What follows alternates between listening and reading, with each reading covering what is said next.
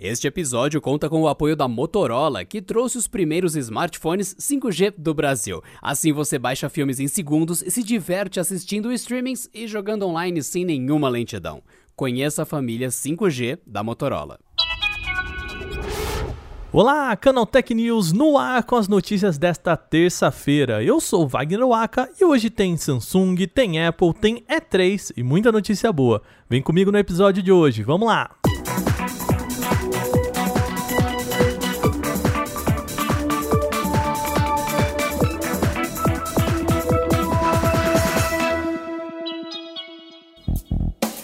A Samsung deve mudar o chipset do Galaxy S20 FE, também conhecido como Fan Edition. Uh, segundo o conhecido informante Ice Universe, a companhia vai trocar o atual Exynos 990 pelo Snapdragon 865 Plus para o modelo especial. O S20 FE é uma variante da linha que chegou aqui no mercado brasileiro, mas recebeu críticas aí ferrenhas por conta do baixo desempenho e alto consumo de energia, duas coisas que a gente não quer, vamos combinar, né? A gente não quer nada disso no aparelho. A solução, de acordo com o White Universe, seria mudar para o Snapdragon 865 Plus. O problema é que o chip da Qualcomm também é mais caro isso poderia refletir no preço do S20 FE e, bom, perder a proposta de ser um aparelho mais em conta na linha. Apesar de a Ice Universe ter soltado a informação no Twitter, a Samsung ainda não confirmou essa modificação, o que joga essa notícia para o campo do rumor por enquanto.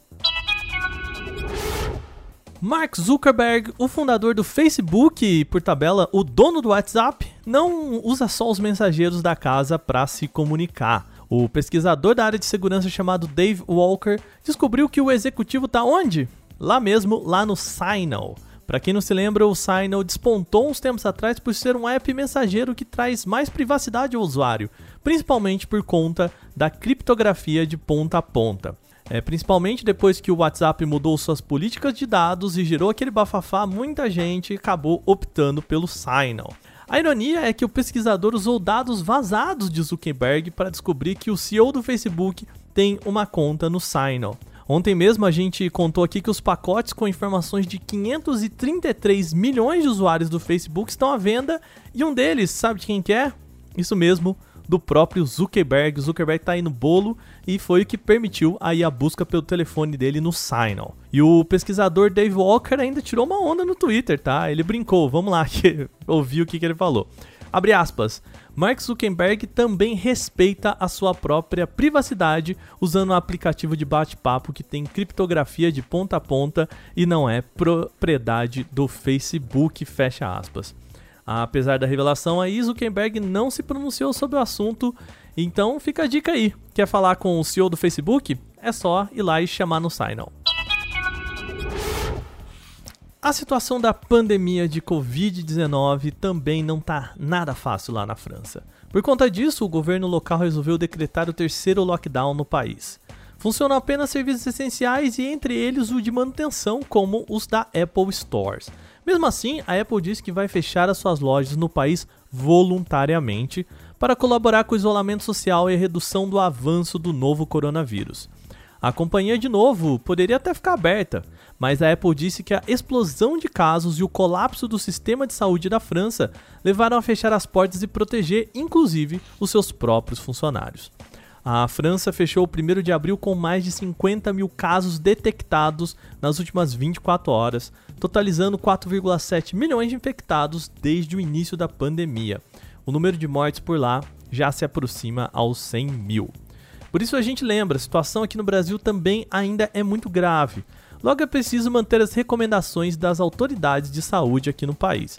As recomendações são Uso de máscara, de preferência aí a PFF2, cobrindo sempre, gente. Lembrando, boca e nariz, tem que cobrir a boca e o nariz, tá? A outra recomendação é lavar sempre bem as mãos ou passar álcool em gel com frequência e manter o isolamento social. O cuidado aqui é muito importante, não tá na hora da gente bobear. Então, sempre que puder, fique em casa.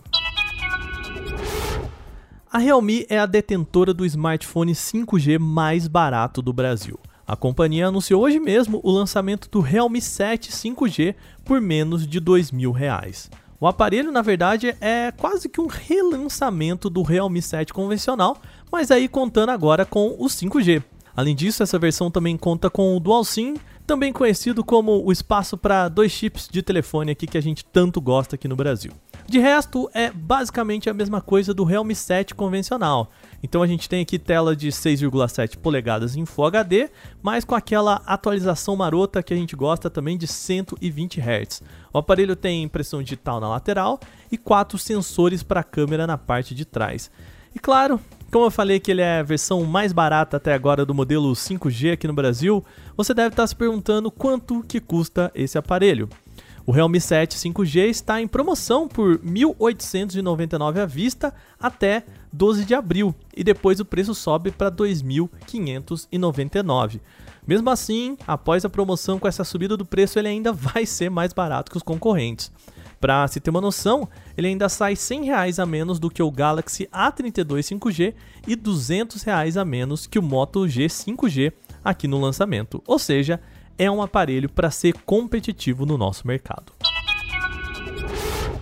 A E3, a feira mais importante do mundo dos games, está de volta. O evento não rolou no ano passado por conta da pandemia, mas a ESA, que organiza a feira, já garantiu data para esse ano. Então, anota aí.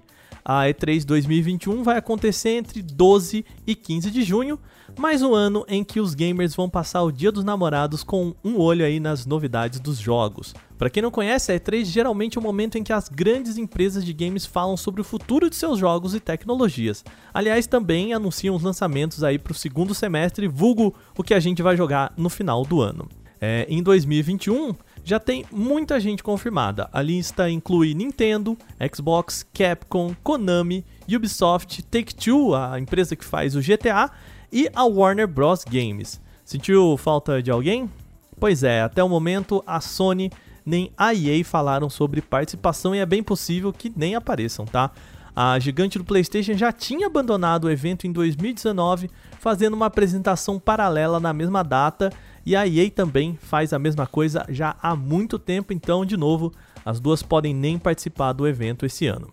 Outra ausência confirmada aí que você pode ter sentido é a da Bethesda, que costuma ter apresentações na E3. Bom, a gente já falou aqui no podcast que a Microsoft comprou a companhia, então a Bethesda esse ano deve fazer parte aí do bolo Xbox nas apresentações. A E3 desse ano será totalmente gratuita e digital, e além das apresentações, é possível que rolem também demos e acessos a jogos por nuvem, mas a ESA ainda não confirmou isso. Pelo menos a gente pode dizer com tranquilidade que a nossa querida E3 ainda não morreu. E essas foram as notícias de hoje aqui no Canal Tech News. Antes de encerrar, lembrando a vocês, a gente tem o nosso e-mail para contato, vocês podem falar comigo pelo podcast arroba canaltech com ch no final.com.br, lembrando podcast@canaltech.com.br com o CH aí no final. Você pode mandar aí o seu recado, comentários, sugestões, tudo que você quiser falar sobre o nosso programa. Aliás, para quem não sabe, também é possível escutar esse programa no comando de voz aí na sua Alexa.